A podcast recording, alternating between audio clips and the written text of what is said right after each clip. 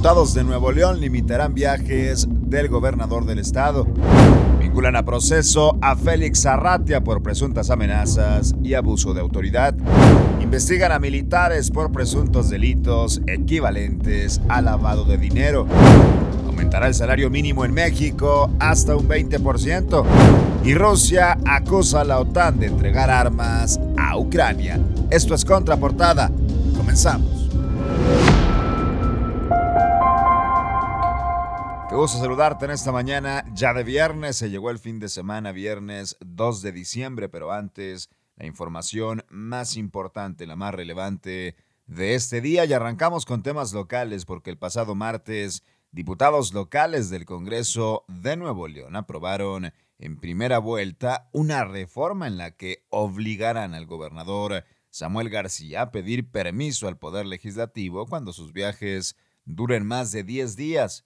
Esto luego de que Samuel García anunciara que realizará una gira por Italia en el mes de diciembre. El documento fue presentado por el líder de la bancada del PAN, Carlos de la Fuente, y de la bancada priista, Heriberto Treviño. Obligan diputados de Nuevo León a Samuel García a limitar viajes al extranjero. Y en más información local, Félix Arratia, ex titular de la subsecretaría de Administración Tributaria Estatal fue vinculado a proceso por una jueza de control, esto por los delitos de amenazas y abuso de autoridad. El pasado 25 de noviembre tuvo una audiencia penal que se prolongó hasta por 14 horas, donde Arratia fue imputado de manera formal por los delitos de amenazas y abuso de autoridad, por lo que su defensa pidió la ampliación del término constitucional. Los funcionarios estatales como Laura Berlín, coordinadora de Audiencias Penales del Poder Judicial, Alejandro Carlín, vicefiscal de la Fiscalía General de Justicia, y a la jueza Bárbara Gómez Ávila denunciaron ante el Consejo de la Judicatura del Poder Judicial del Estado. Vinculan a proceso a Félix Arratia por amenazas y abuso de autoridad. Mientras tanto, en Información Nacional, México investiga ya desde hace más de un año a dos militares de un área de contrataciones esto por presunto lavado de dinero de más de 200 millones de pesos, según dijo esta semana ante diputados en comisiones Roberto Salcedo, secretario de la Función Pública al área de control interna del Ejecutivo. Salcedo indicó que la Secretaría de la Defensa Nacional, la Sedena, recibió una denuncia por parte de la unidad gubernamental especializada en investigaciones financieras y que el ejército abrió seis expedientes sobre este asunto.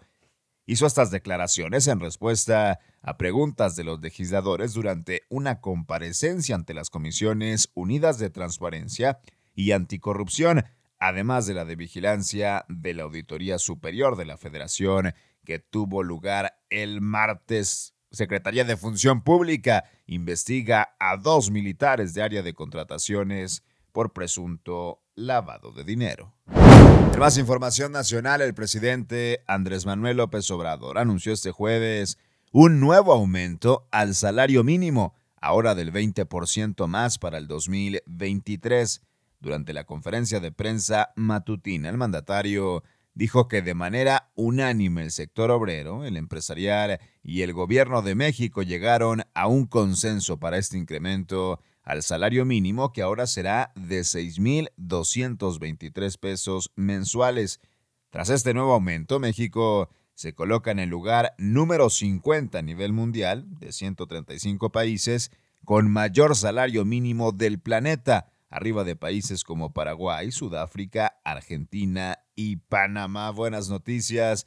Para México, salario mínimo aumenta hasta un 20%. Y en información internacional, el ministro ruso de Exteriores acusó el jueves a Occidente de la implicación directa en el conflicto de Ucrania al proporcionar armas e instrucción militar al país.